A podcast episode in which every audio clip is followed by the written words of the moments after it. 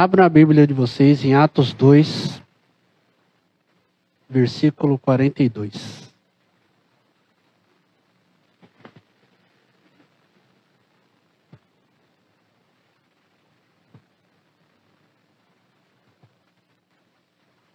Quarenta e dois.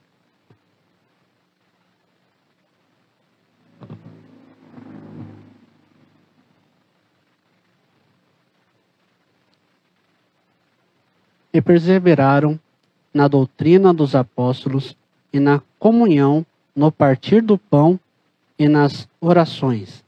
Em cada alma havia temor e muitos prodígios e sinais eram feitos por meio dos apóstolos. Todos os que criam estavam juntos e tinham tudo em comum. Amém? Até aqui. Senhor, meu Deus, meu Pai. Abençoe, ó Pai, essa palavra, Pai, que não seja eu falando, mas o Senhor falando através de mim, ó Pai, em nome de Jesus. Traga compreensão, ó Pai, traga o entendimento, ó Pai, em nome de Jesus. Amém. Eu fui pego de surpresa hoje. É surpresa, sim. Me pegaram no laço.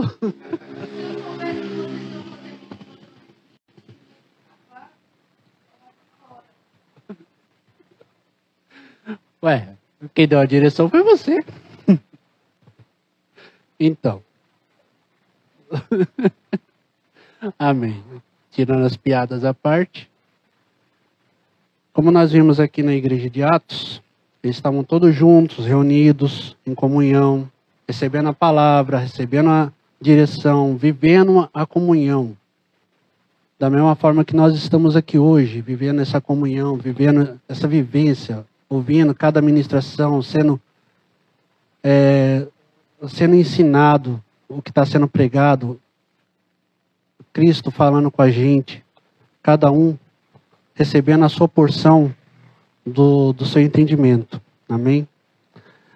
No dicionário fala que a comunhão é a realização de algo com, em conjunto, participação coletiva ou comunidade.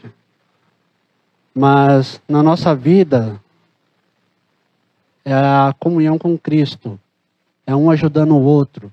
É um trabalhando junto com o outro. É um ministrando o outro.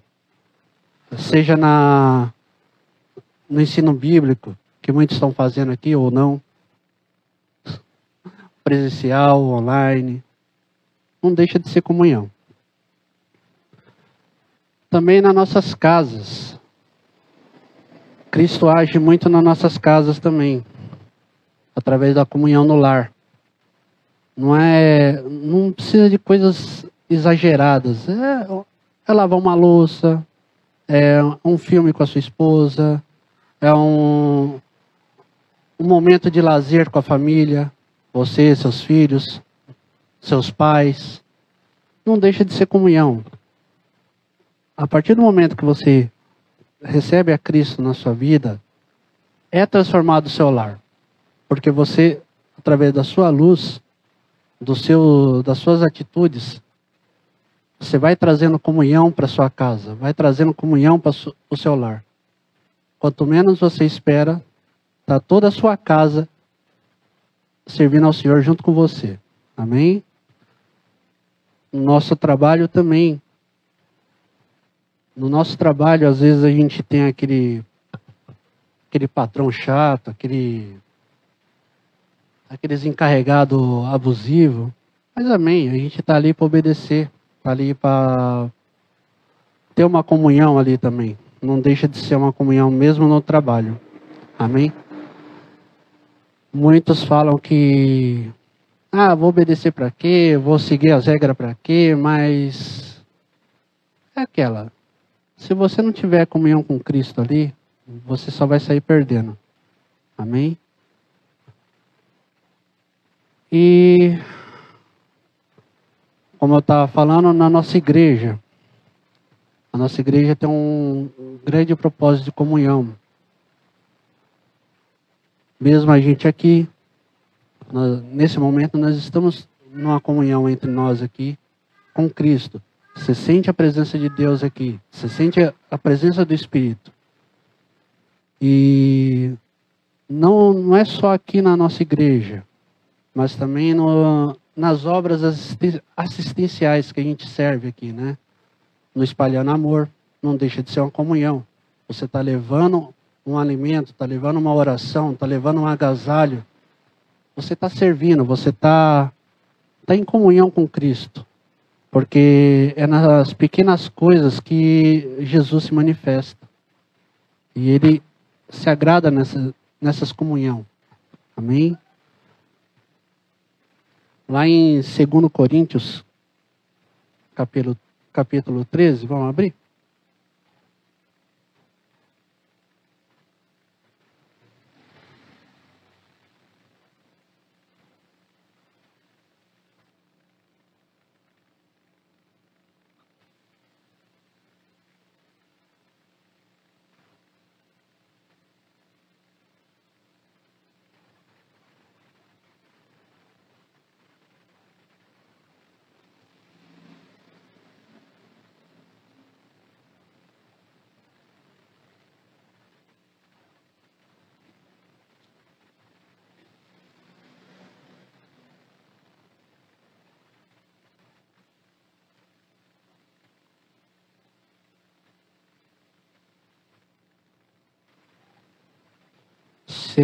Segundo, Coríntios 13, 13. A graça do Senhor Jesus Cristo e o amor de Deus e a comunhão do Espírito Santo estejam com todos vocês. Aqui nós temos um exemplo bem claro da, da comunhão. A comunhão da trindade aqui. Que é o Espírito Santo, Deus e Cristo. Amém? No como posso falar? Na Trindade, é, cada um tem o seu propósito e seus afazeres distintos. Deus, Jesus Cristo, Espírito Santo. Mas um completa o outro, se tornando um só. Da mesma forma, nas nossas vidas.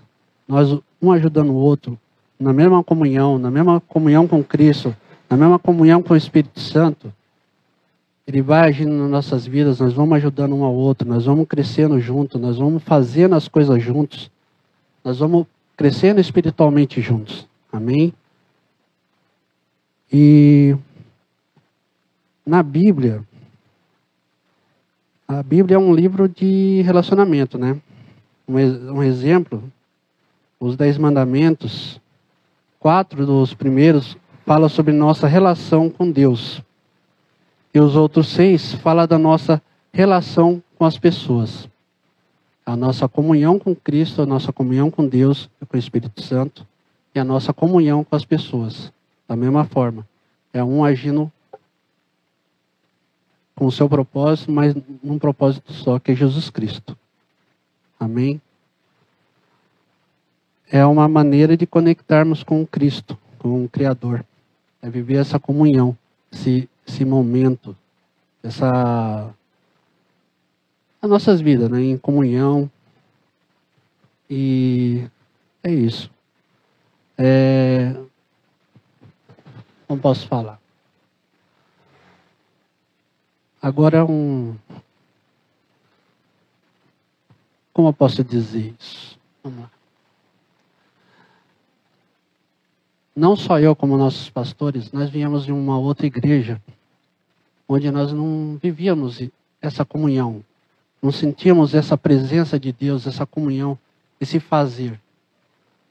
Nós tínhamos um objetivo que era entregar. Era entregar cada culto, cada vigília tinha, tinha uma missão, tinha que fazer. Hoje, esse é testemunho meu, tá? Hoje, eu vejo que é diferente. Aqui é diferente há uma mudança, há um agir do Espírito, há um mover do Espírito aqui. Essa comunhão a gente não vivia em outro lugar. Pelo menos isso para mim. Hoje eu vivo essa comunhão, eu tenho esse, esse prazer de estar aqui com, com vocês, com nossos amigos aqui.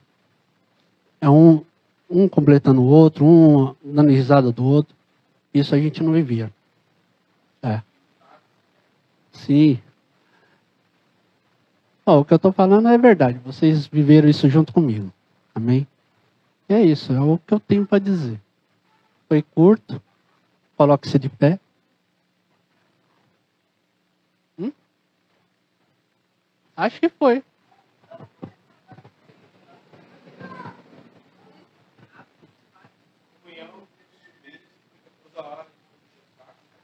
Ah, não enche o saco não. Isso faz parte. Isso faz parte.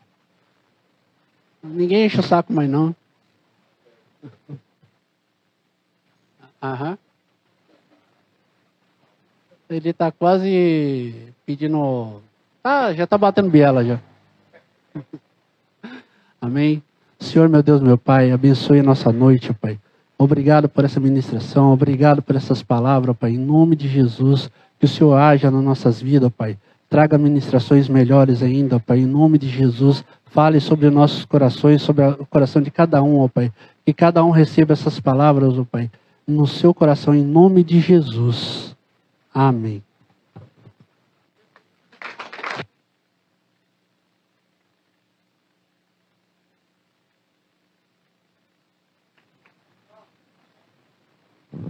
Tchauzinho.